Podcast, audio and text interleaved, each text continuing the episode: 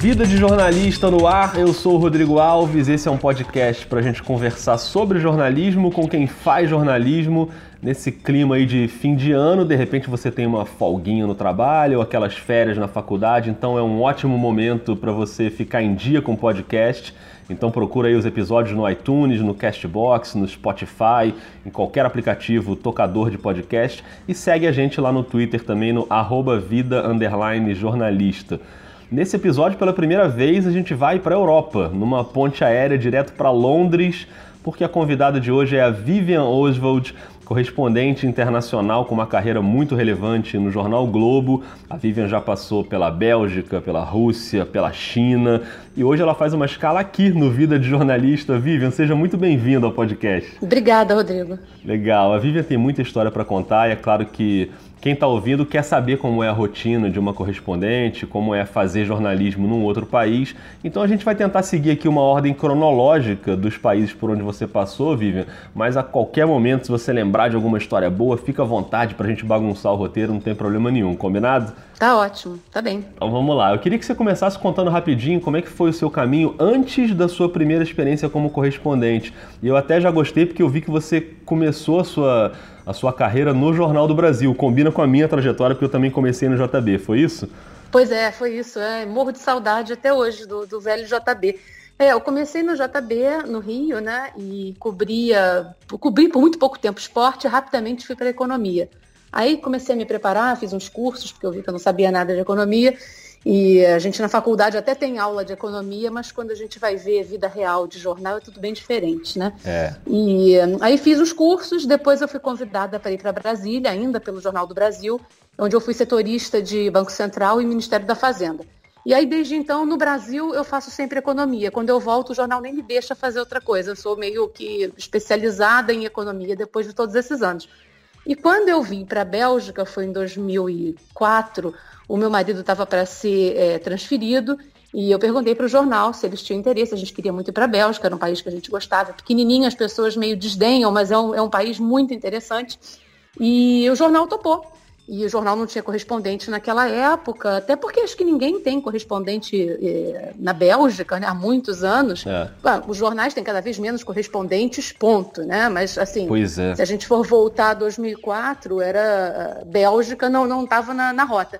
Eu fiz muita matéria, eu fiquei três anos lá, fiz muita matéria da Bélgica, aproveitei que eu estava ali, muito central, então fazia tudo de União Europeia, matéria de comportamento da Europa, estava dois pulos ali de Holanda, quando houve aquele episódio das caricaturas de Maomé na Dinamarca, o jornal me mandou para lá uhum. e fui muito feliz lá, trabalhei muito e fiz muita coisa interessante, descobri muito da Europa ali a partir da, da Bélgica. Ah, legal. Depois da Bélgica a gente ia para outros, é, para outro lugar, outro país. Uhum. E aí tínhamos algumas opções e eu propus ao jornal, falei, olha, tô, tem aqui algumas opções, o que, que vocês acham que seria legal? E uma delas foi a Rússia. Antes da gente entrar na Rússia, deixa eu só te fazer uma pergunta sobre a Bélgica, que é um país ali fundamental para a União Europeia, né? Então devia ter muita coisa ali para você cobrir. Uhum. Mas quando você chega lá, quando você desembarca ali em Bruxelas, e aí essa pergunta vale para qualquer outro país também por onde você passou.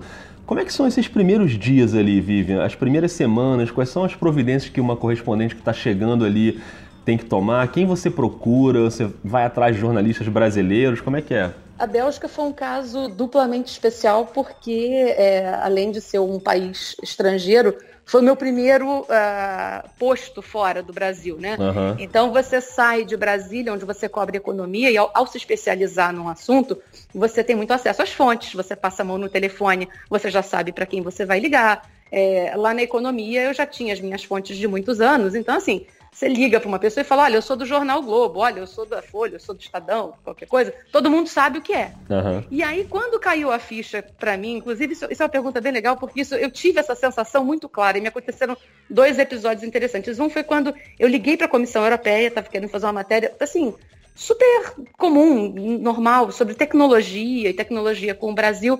Eu ligo para a Comissão Europeia e falei, e falei, olha, eu queria falar com o comissário, o responsável e tal. Aí o pessoal ali está muito ocupado. Eu falei assim, eu sei, mas é um assunto muito importante para o Brasil e para a relação do Brasil com a União Europeia. Imagina que ele queira falar, ah, eu sou do Globo e tal. Aí ele para e fala assim, olha, eu vou te dizer uma coisa. O Washington Post quer falar com ele, o Le Monde quer falar com ele. Eu me sentia assim, um jornalzinho pequenininho do interior que ninguém sabia o que, que era. E aí você acha que você é, trabalha num lugar muito conhecido no Brasil, mas quando você sai, você é mais um, né? Então você tem que é. dobrar os esforços para se fazer conhecido, para dar um pequeno currículo do, do jornal. Aí eu, eu comecei a mandar sempre que eu, que eu pedia é, entrevistas, eu mandava onde era, onde ficava o globo, qual era o tamanho do globo, o número de leitores, isso é uma coisa que eles apreciam até para saber claro. quando forem priorizar para quem vão dar entrevista, né, se, se o jornal vale a pena ou não e tal. Aí a gente entra numa fila. E o outro episódio que foi interessante é que, uma vez é, morando fora, você acaba trabalhando de casa. O jornal não tem escritório, tem nada. A estrutura que você tem é você que organiza. Você vai pagar sua conta de telefone, você vai organizar uma viagem, você que tem que escolher a passagem, pagar, etc. E tal. E aí um dia eu estava sozinha trabalhando em casa, escrevendo uma matéria, e um silêncio. Eu, e a matéria não saía, não saía, não saía, aquela, deu aquela, baixou aquela falta de inspiração. Uhum. Eu disse, assim, agora que eu não consigo escrever isso, tem que entregar hoje, como é que faz, como é que não faz? Aquele silêncio, eu olho pro cachorro do lado, assim, paro, brinco com o cachorro, aí volto. Aquele silêncio. Eu falei, já sei. Liguei a televisão. Aí quando fez o barulho da televisão, me lembrou aquela coisa de redação e na, na bagunça eu conseguia trabalhar. Ah, que legal. Na bagunça da redação, né? Onde o pessoal está sempre falando, perguntando uma coisa, falando bobagem, a televisão ligada, aquele movimento. E foi quando eu o negócio assim desencantou e aí eu escrevi a matéria. Hoje em dia eu já não estou mais acostumada com aquele barulhão, eu estou mais acostumada com a tranquilidade, mas uhum. para você fazer a transição do esquema de redação, que é muito intenso, toda hora toca o telefone, seu chefe quer falar com você e tal, para uma rotina silenciosa, em que não tem ninguém ali atrás de você te cobrando alguma coisa, você faz os seus horários, é bem difícil, né, Rodrigo? É, aí você teve que simular a sua redação ali para você ficar mais à vontade, né? É, pelo menos por um tempo, né? E até, até o próprio trabalho de correspondente lá em Bruxelas, porque uma coisa é você fazer matérias é, sobre economia que vão te exigir um texto ali bem feito, claro, né? As matérias de fim de semana são sempre mais trabalhadas, mas é, no fundo, no fundo, é um texto muito técnico. Você tem já as palavras na cabeça, são coisas que se repetem, são conceitos que se repetem. É. E quando você está no exterior, você está exposto a todo tipo de assunto, inclusive muita coisa que você não tem a menor ideia do que você está falando, que você tem que estudar. Então o seu texto também tem que mudar. E eu senti que eu levei uns, sei lá, uns seis meses para dar uma leveza ao meu texto que não tinha antes. Entendi. Eu ficava, gente, mas eu estou escrevendo sobre um assunto tão interessante. Eu escrevia sobre o último cinema mudo da Europa, que ficava lá em Bruxelas. Uhum. Fui entrevistar o pianista, assisti a sessão. A matéria que eu estava escrevendo estava tão chata, mas tão chata que eu falei assim, gente, nem eu tô com eu tô preguiça de reler a matéria. Uhum. Aí foi a hora que eu parei e falei assim, não, não, tem que fazer alguma coisa e o texto é outro, não é um texto de economia, né? É um texto que você tem que mostrar emoção, o que você está vendo. Isso foi um grande aprendizado para mim. Ah, legal, que legal esse depoimento. E aí, Vivian, depois da Bélgica, como você falou, você vai para a Rússia e fica lá dois anos, né, de 2007 a 2009. Ali é um período muito importante para você, né, que inclusive rendeu um livro, né, chamado Com Vista para o Kremlin. O Kremlin, para quem não sabe, é a sede do governo russo. Aliás, queria até te perguntar, o título do livro é mesmo porque você realmente morou lá num prédio com vista para o Kremlin? E é verdade que depois você foi descobrir que nesse mesmo prédio, lá nos anos 30, morou também o Luiz Carlos Prestes, é isso? Sim, sim, sim. Eu morava assim, é, é vista para o Kremlin, né? Ninguém tem muita vista direta para o Kremlin, acho que é até proibido ter, né? tem uns snipers apontando é, para quem tem essa vista muito clara. Não, eu morava ali na, na, na, Avenida Tverskaya, que é aquela artéria central de, de Moscou, que vai desembocar na Praça Vermelha, onde está o Kremlin. E eu tinha uma varandinha e da varanda dava para ver sim, dava para ver ali a entrada, o portal de entrada da Praça Vermelha. Inclusive, foi uma vista que eu tive privilegiada para algumas coisas muito típicas da Rússia, como a parada militar, né, que eles fazem em maio. E aí tem umas ogivas nucleares, uns caminhões e os soldados, eu via da minha janela. Nossa. E, aliás, via tinha que ficar vendo de lá, porque eu queria sair para passear com o cachorro de manhã e levei uma bronca. O soldado disse: não pode andar aqui. Eu falei assim, mas o cachorro precisa sair depois. Então o cachorro passou a manhã em casa e não pôde sair. E sim, o prédio é um prédio tombado. Ele foi construído é, pelos russos com a ajuda dos alemães, com pedras que os alemães levaram para Moscou, porque eles achavam que iam ganhar a Segunda Guerra. Sim. E aí as pedras foram usadas para construir o prédio com a mão de obra dos alemães. E esse foi um prédio muito importante durante a União Soviética, onde a nomenclatura morava, as pessoas ligadas ao partido. E aí o Prestes eu descobri que morou lá e uh, soube que ele fazia feijoada para os brasileiros que moravam lá ah, na é. época e tal. Então achei que também tinha um significado interessante, né? Ah, legal. O Prestes também, não custa explicar, né? Foi um dos políticos aí mais influentes da história do Brasil, comunista, histórico, né? Foi casado com a Olga Benário, né? que depois, enfim, é. virou filme, todo mundo conhece.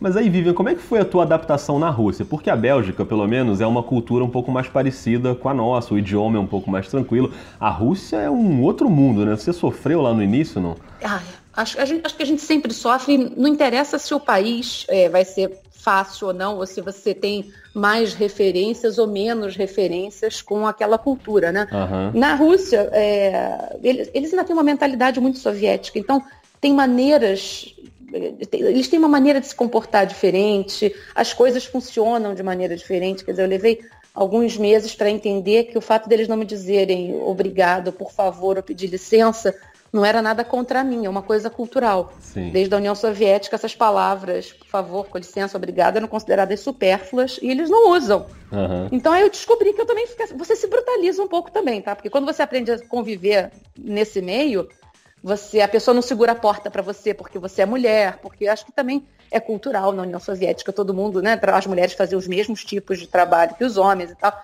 jogam a porta na sua cara e tal. E aí você, você se brutaliza um pouco com isso, você fecha um pouco a cara, porque eles também não, não, eles não acham a menor graça em sorriso fácil. Eles acham que é artificial e acham que a pessoa é meio boba. Eles acham até que os americanos, que são muito de né, fazer sorrisos, aquela simpatia ali meio é, da superfície, eles não gostam. Então você também aprende que você não pode chegar muito sorridente, como a gente costuma fazer no Brasil, porque você não vai conseguir levar o que você quer. Uhum. Então você também tem que aprender a bater de volta. Se eles fazem uma malcriação, você reage, aí eles recuam e veem que. Então tá bom. Então, aí as coisas vão começando a fluir, né? Então, assim, tem muitas dificuldades. A questão do visto lá é uma coisa complicada. Você tem que. É, é tudo mais vigiado, são muitos documentos, são, é, a burocracia é, é, é bem maior. Então, assim, aí você vai querer comprar é, a sua. ter internet em casa. Aí a pessoa que vai te vender a internet que você vai ter em casa, ela só fala russo. Nossa. Então você vai ter que tentar negociar aquilo ali. Você não tem estrutura nenhuma, entendeu? Você não tem tradutora, você não tem secretária, você é sua própria secretária, como o pessoal diz para é um escritório de um homem só. E além de tudo, você ainda cuida da sua casa, né? Então, assim, e você está dentro da sua casa. Então, é, teve uma vez que eu estava trabalhando de casa e um alarme disparou e você para de trabalhar. Não há o que fazer. Nossa. Não há quem chamar, né? São coisas ali que você tá ali. Aí teu vizinho que liga para reclamar de qualquer coisa vai bater na sua porta, você tá em casa, você abre a porta, você resolve a sua vida. Você vai fazer compras, as compras também demoram, porque no começo é tudo em russo. Eu ficava na maior dúvida se o que eu estava comprando era sabão em pó, se não era. Eu não comprava umas carnes lá porque eu não sabia se era porco, se era carne de vaca. Então, assim, você pega uma coisa e você é totalmente analfabeto. Aí você vai se sentindo mais à vontade depois no momento em que você começa a lidar com o alfabeto cirílico, que as pessoas acham, ai, não sei como é que você aprendeu o cirílico. O cirílico é a parte mais fácil. É mesmo? É, porque as figurinhas você acaba se acostumando. Uhum. Né? A gente tinha um amigo que dizia assim, ah, é bom que a gente sabe quando é restaurante e bar, né? Porque pela, pelo desenho do cirílico, a gente lê Pectopá, é, é restaurant, e o BAP que é o bar. Uhum. Só essas duas palavras já te ajudam. Eu morei na China, eu não sabia se eu estava entrando num restaurante, se era uma loja, se era a casa de uma pessoa. Né, com, com eles têm mania de botar uns banners com boas-vindas, tudo em chinês. Eu não sabia se aquilo era uma residência ou se era um lugar comercial. Então, isso na Rússia é mais fácil. O metrô também, você se acostuma. A gente, é, os brasileiros têm menos dificuldade de pronunciar o russo do que outros idiomas. A gente tem 99% dos fonemas que a gente tem em comum com eles. A gente só não tem um fonema que é mais difícil de falar, mas os outros têm. Aí, tudo bem, até aí vai. Aí vem a parte da gramática, aí é uma tragédia. Nossa. Né? A gente fazendo aula com a professora, um dia você fala e você tenta sempre estudar aquele chutezinho básico, você está aprendendo, né? Você repete a frase, você repete a frase que ela falou. Ela fala, ah, mas não é assim. Ah, como não é? Ah, não é assim porque você está respondendo e você botou uma palavra em outro lugar, então é uma exceção. Eu levei um ano e meio para começar a falar russo, assim, para mim. Um ano e meio. É, para falar os números e pedir 100 gramas de queijo e tal, é rápido, uhum. mas para você ter um, algum tipo de diálogo, eu levei um ano e meio. Mas eu cheguei para a professora e falei assim, vem cá, é, me diz uma coisa, eu estou falando o número um para você, você falou de um jeito, eu estou repetindo de outro, está dizendo que não é. Quantas maneiras você tem de falar o número um? Aí ela para, assim, começa a contar nos dedos, fala assim, 21. Eu falei, ah, peraí, então... é impossível, não há chute que você possa dar que você vai acertar, né? Nossa, incrível, né? Agora, nesses dois anos que você passou lá, você criou uma relação, né, com o país, tanto que depois você volta para lá, agora na Copa do Mundo, você teve lá, como é que você define essa relação? E você teve, agora na Copa, eu ouvi muitos relatos da Rússia ainda ser um país muito machista, hostil com as mulheres. Você sentiu isso um pouco lá, não? Olha, é assim, é, eu, eu, eu, desenvolvi um vínculo com a Rússia, até que talvez pelo fato de ser tão difícil e você precisar é, se apoiar em pessoas que você acaba conhecendo, que são legais para você. Eu descobri vários anjos da guarda que eu tinha lá. Um deles foi a senhora que é, ia lá em casa fazer faxina, Nádia, e morreu esse ano. Eu tentei encontrar com ela, eu cheguei tarde já para a Copa, ela tinha morrido umas semanas antes.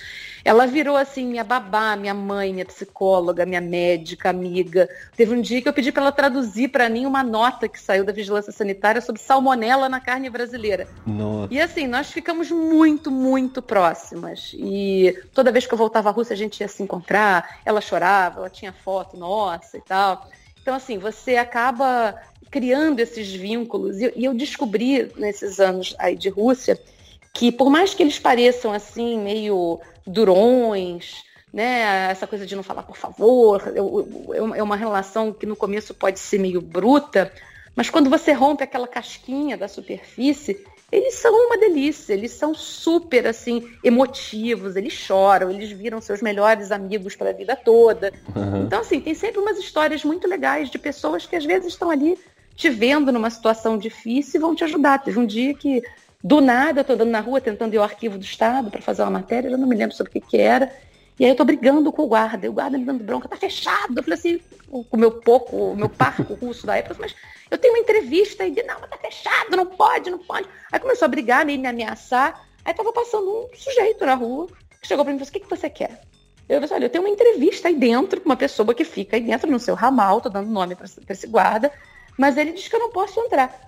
A pessoa entrou comigo com a maior paciência, foi lá, explicou, falou com o entrevistado pelo telefone e tudo se resolveu. Ah, que legal. Mas ele perdeu uns 40 minutos da vida dele ali para ajudar um estrangeiro, né? Legal. E você tem aquela imagem de que os russos não gostam de estrangeiro. Em, alguns, em, em várias situações, realmente, não é nem que não goste, não gostem, eles têm uma certa desconfiança uhum. histórica, né? Desde o tempo da, da União Soviética, eles tinham desconfiança. Então, assim, você vai acabando abrindo seus caminhos ali, né? E você cria esse vínculo. Eu, eu voltei à Rússia várias vezes e gostei que o jornal gostou de me mandar para lá, porque assim eu também posso aproveitar e cobrir coisas é. né, importantes. Eu fui fazer o aniversário da Revolução, voltei lá quando completaram os 20 anos do colapso da União Soviética, eleição, teve agora a Copa do Mundo. E assim, é bom porque eu revejo pessoas, faço novos contatos e gosto cada vez mais. A experiência que eu tive agora na Rússia nesses 45 dias foi assim fantástica. E não foi só pelo tipo de matéria que eu fui fazer, eu fui fazer matérias especiais, diferentes, né, do, do, do dia a dia de Copa do Mundo, falar da Rússia. E eu fiquei baseada em Moscou nesses dias todos e eu vi uma Moscou 10 anos depois de ter morado lá, muito diferente. Claro que tem muita maquiagem de Copa do Mundo, né? Aquelas obras que você faz para gringo ver e tal. Sim. Mas não é só isso. A, a, Rússia continua em transformação e não é fácil você sair da, da, da, União Soviética e entrar no mundo que a gente vive hoje, né? Eles têm necessidades diferentes, eles têm uma um, a cabeça deles funciona de uma maneira diferente e está melhorando muito. Eles são pessoas muito educadas, são pessoas muito cultas, uma cena de teatro absolutamente fantástica. Eu fui, eu, sempre que eu tive tempo, eu fui ver coisas e sempre lotado de gente, com bons preços. É um país encantador mesmo. Ah, que legal. E aí, depois desse seu período na Rússia, em 2009, você volta para o Brasil, ainda trabalhando no Globo. Ali, naquele momento, a sua ideia era voltar de vez para o Brasil ou você ainda pensava em voltar a ser correspondente? Não, eu, eu tenho que, no final das contas, a minha vida é meio errante, né? Porque o meu marido também tem que ficar trabalhando fora. Então, assim, a gente sabia que a gente ia voltar para o Brasil por um tempo. Seu marido é diplomata, né? É, e depois a gente iria para outros lugares. Uhum. Mas eu, eu voltei meio chateada da Rússia, porque foi assim, na hora que estava dando aquele clique na cabeça que a língua assentou, que você conhecia as pessoas, que você já sabia trilhar o seu próprio caminho, né, com menos dificuldade, porque fazer uma matéria na Rússia com todas as dificuldades que você tem, falar com o governo é difícil e tal, dá muito trabalho. O tempo que você, se você na, no Brasil você consegue fazer duas matérias por dia, se você na Rússia faz duas matérias por semana, é uma glória. Botar um ponto final numa matéria dos maiores prazeres. Bom, até, até depois eu descobri a China. Mas assim, é, mas aí você descobre que é tudo uma questão de, de comparação, né? Mas é, aí a gente voltou para o Brasil e eu estava bem chateada, porque eu estava gostando muito de lá e voltei a fazer economia. Aí eu tá um negócio, né? Você. As crises econômicas são cíclicas, as histórias se repetem muito, quando no momento que você está num país como a Rússia, as coisas acontecem diferentes o tempo todo, às vezes beiram o surrealismo, entendeu? Umas histórias de assassinato no meio da rua. É muito divertido de você cobrir, dá muito trabalho, é sofrido, você assim, suga suas energias, mas te dá um prazer imenso porque é muito diferente. A sua adrenalina está sempre no topo. No período que eu estava na Rússia, eu fui cobrir a guerra contra a Geórgia, né? Sim, sim. E, então, assim, não é, uma, não é uma coisa assim corriqueira do dia a dia. Eu passei quatro dias num país que estava em guerra contra ninguém menos que a Rússia. E como é que foi essa experiência lá? Foi, foi muito legal também. Eu fui meio com medo, o jornal perguntou, ah, você não quer ir lá? Eu assim, vou. Agora, não, nunca tive nenhum tipo de é, treinamento de correspondente, porque cheguei lá com a cara e com a coragem, conheci alguns repórteres, a colegas que estavam em Moscou e que foram para lá, e fui para o hotel onde estavam todos os repórteres concentrados. Acabou que o próprio governo da Geórgia criou o seu QG ali dentro, porque todos os repórteres estavam ali. E, uh, mas o trajeto foi punk, porque eu fui sozinha Nossa. e não havia voo para Geórgia, porque tinha esse embargo, né? Não podia comprar nada da Geórgia e não, não, não havia voo, suspenderam os voos. Então eu fui de avião até Yerevan, na Armênia. Lá, saindo do aeroporto, eu cheguei para o táxi e falei assim, vem cá, você me leva até Tbilisi?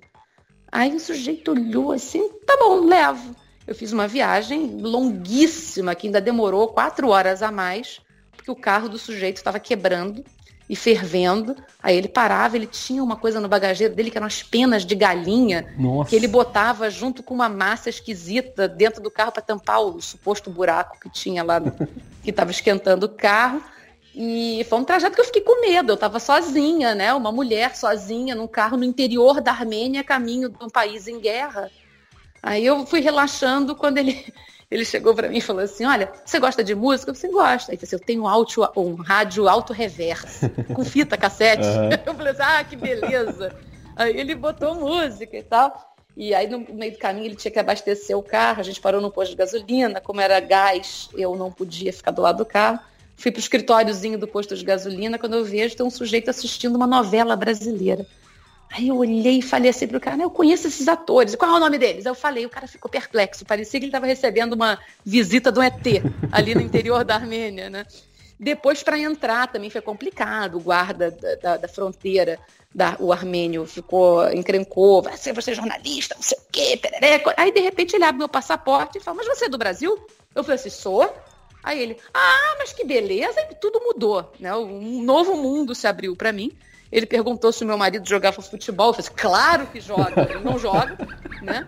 Mas assim, nessas horas, ah, lógico que joga super lógico. bem e tal, não sei o quê. Me deixou passar e eu fiquei quatro dias lá cobrindo a guerra. Fui.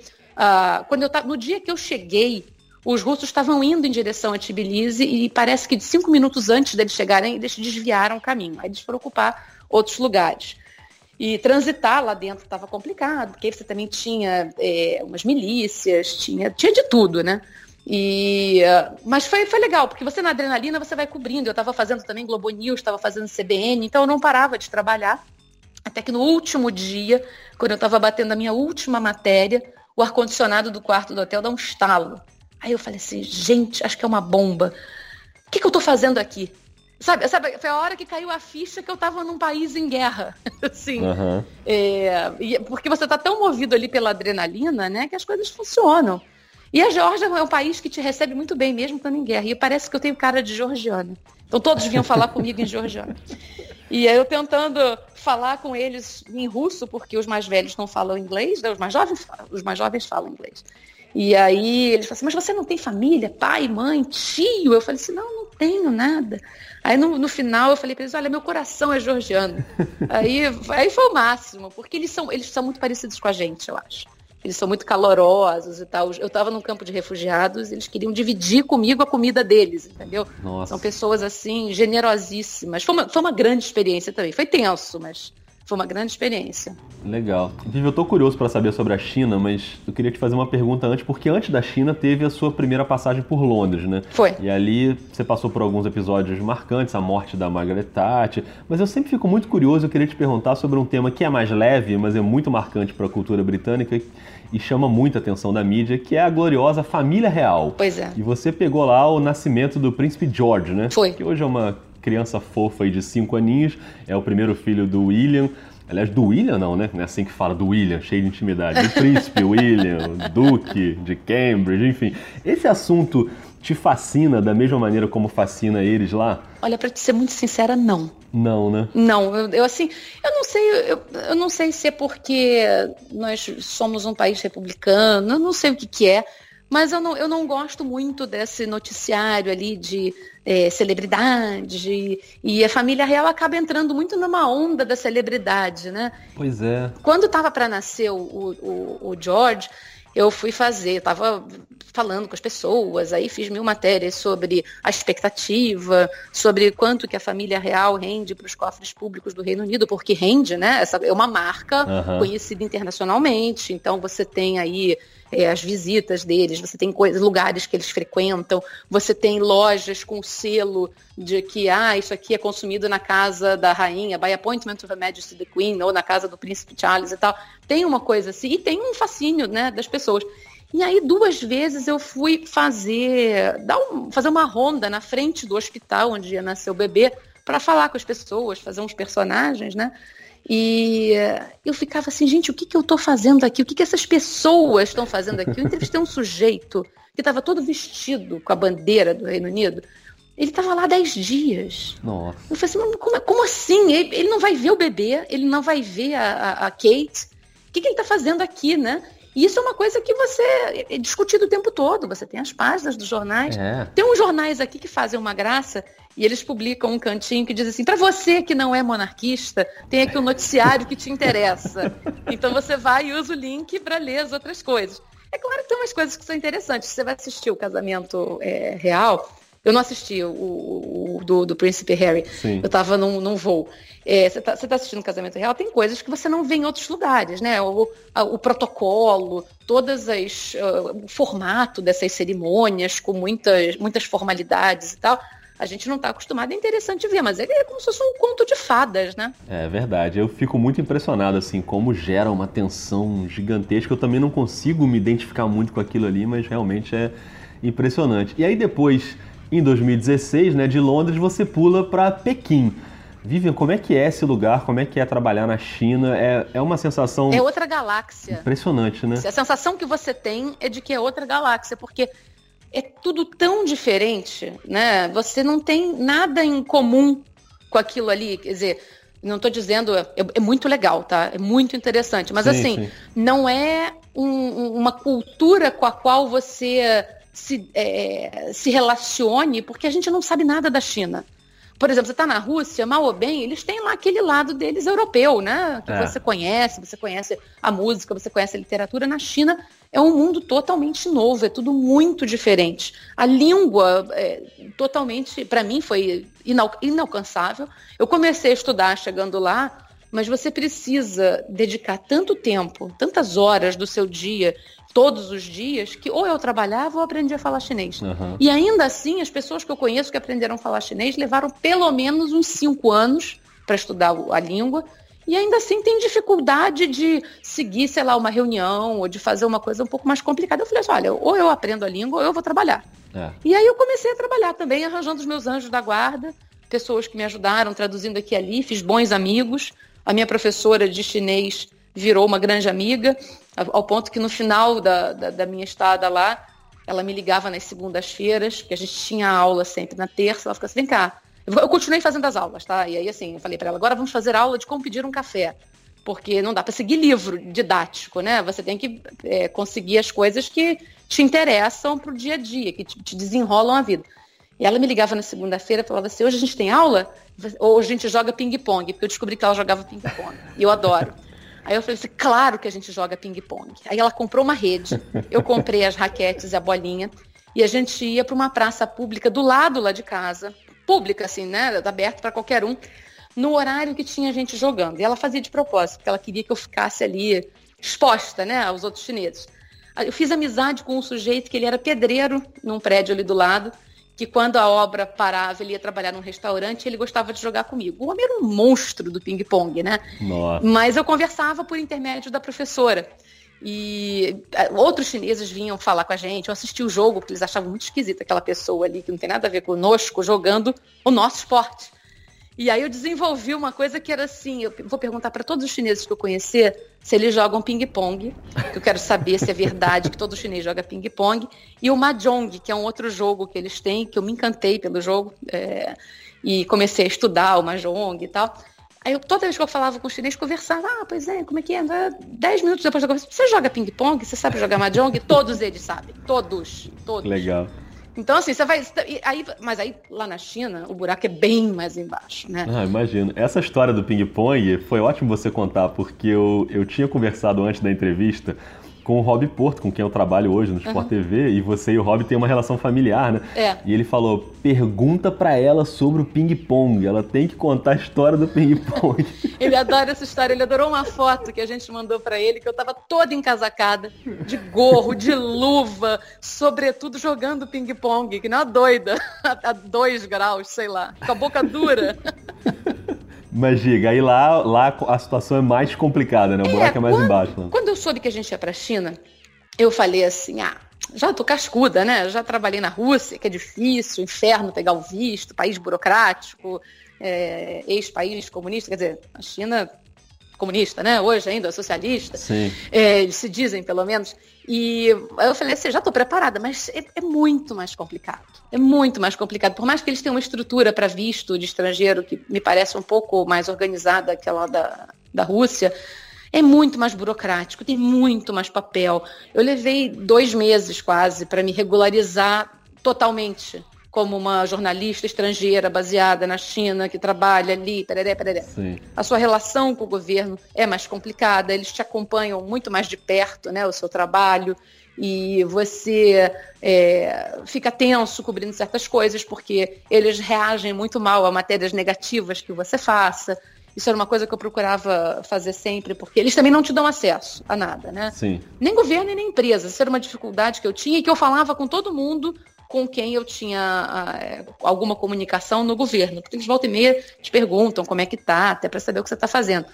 Eu falava para eles, olha, é impossível você ter acesso às coisas e fazer uma, o seu trabalho de uma maneira direita, escutando todos os lados, quando o lado chinês nunca te responde. É. As pessoas do governo não te respondem, te ignoram. Às vezes uma empresa, eu fiz uma matéria sobre os robôs da indústria, e era uma matéria super positiva, não tinha nenhuma saia justa para as grandes empresas as grandes empresas simplesmente não me respondiam. Caramba. Teve uma que me enrolou ao ponto de não responder. Aí você tem que tentar sempre dar uma volta. Aí a palavra mais importante que eu aprendi lá, já tinham me dito isso, é guanxi, que é a sua rede né, de contatos. Uhum. Então, assim, você tem sempre que apelar para o seu guanxi para pegar um sujeito que você conhece, que conhece não sei quem, que vai te levar não sei quem. Aí você acaba chegando, mas você tem que dar tantas voltas para fazer matéria. Eu tenho matérias que eu saí de lá e eu não consegui fechar Pode ser que eu feche um dia, mas eu tinha que abrir muitas frentes. Isso eu fazia na Rússia também, tá? Você abre muitas frentes de matérias e trabalha com assuntos muito diferentes ao mesmo tempo, porque você não sabe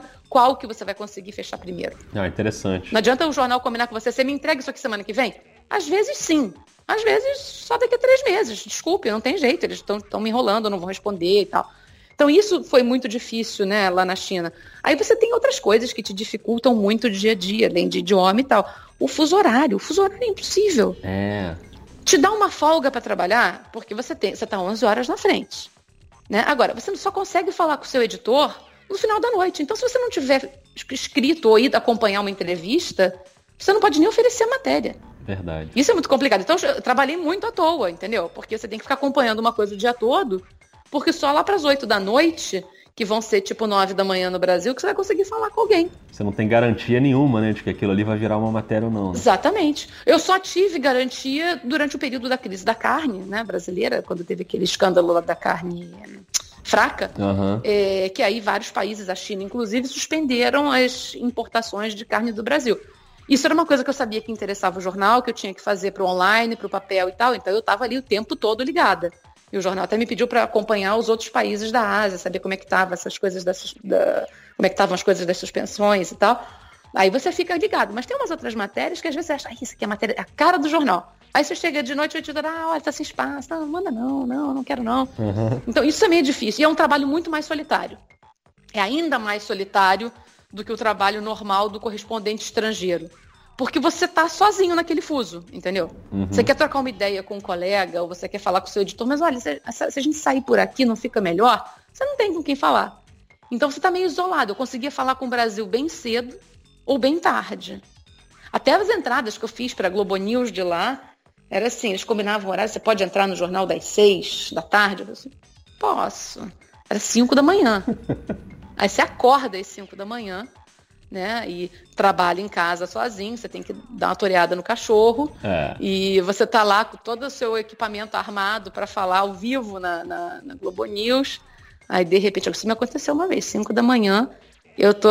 Aí vai dando seis, aí seis e pouquinho, e aí eu descobri que a, a nossa faxineira chegava lá em casa bem cedinho para não pegar trânsito, como no Brasil, né? Pegar o ônibus antes para não se atrasar.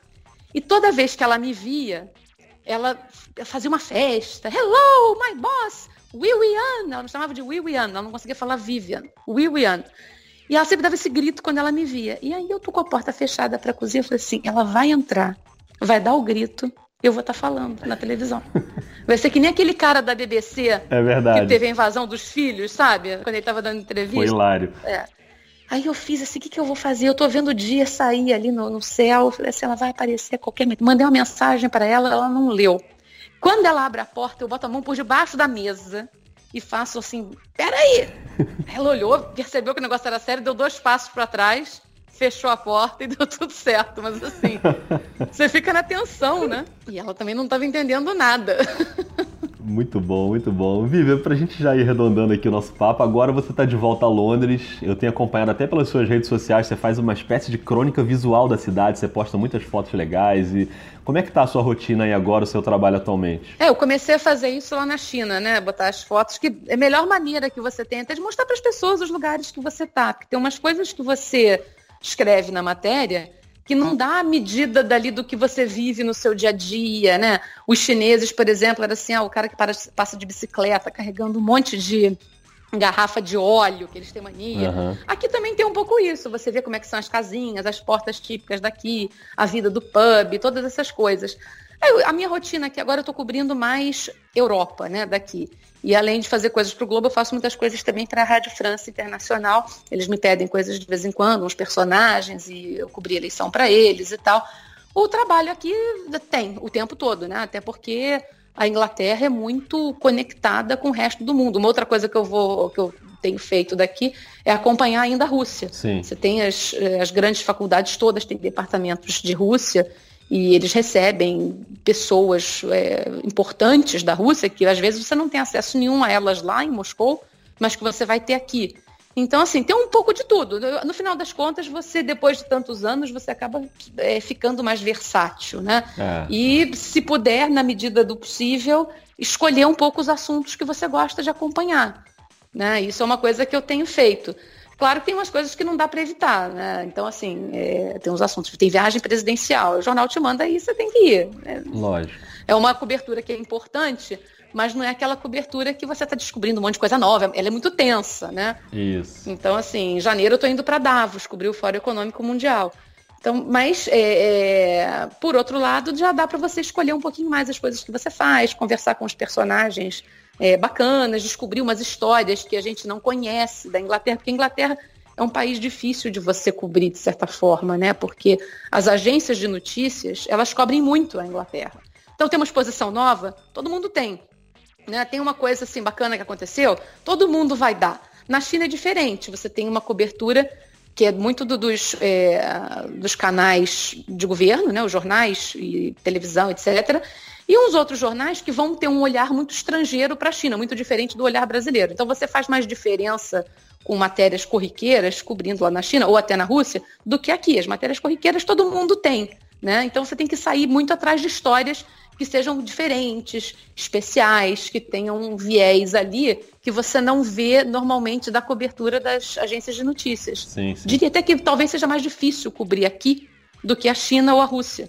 Porque tudo que acontece na Rússia ou na China é diferente. É, tudo é história ali, né? Tudo é história, exatamente. Então, assim, aqui não. Aqui tem umas coisas, é, mas aí a gente já sabe. Uhum. Né? Ou você vai escrever sobre uma coisa assim, ah, todo mundo que veio a Londres já viu isso aqui, todo mundo conhece.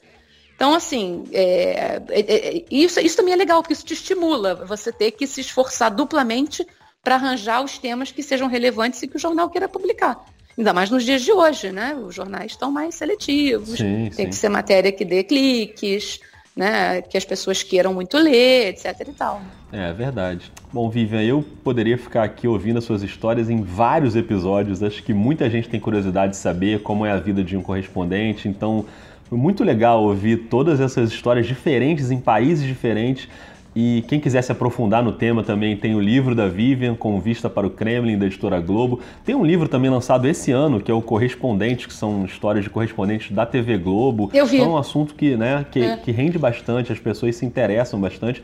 Viva, eu queria te agradecer demais pelo papo, adorei. Imagina, eu também, obrigada. Olha, eu lamento só que o, a vida do correspondente não tem aquele glamour que a gente acha que tem, né? Eu fiz a minha monografia de fim de curso na faculdade sobre o trabalho dos correspondentes. Ah, é? Era fascinada com isso, até descobri que o glamour passou bem longe, né? Aquela coisa de ficar sentado acocorado anotando uma coisa, né? Brigando com guarda, essas coisas. Mas é bacana, eu acho que para quem está querendo entrar no jornalismo é, é, um, é, uma coisa interessante, talvez uma experiência muito é, diferenciada para quem está aí, que te faz aprender o seu lugar no mundo e te ensina muito bem como é que as coisas funcionam no jornalismo fora do Brasil, inclusive, né? Te dá uma perspectiva diferente. Não, certamente. Então eu te desejo um ótimo ano, um ótimo Natal, um fim de ano aí para você, que tudo dê certo aí nessa sua nova fase em Londres e muito obrigado por bater o papo aqui com a gente, viu? Obrigada, Rodrigo. Foi ótimo. Feliz Natal e feliz ano novo para todos nós. É isso aí, para todo mundo. E assim a gente encerra mais um episódio do podcast. Obrigado a Vivian, obrigado a você que escutou. Espero que você tenha gostado. Se gostou, indica para alguém, deixa a sua avaliação, deixa o seu comentário aí no aplicativo onde você ouviu ou no nosso Twitter. Pode seguir a gente lá no vida jornalista. A gente volta na próxima semana. Um beijo, um abraço e até mais.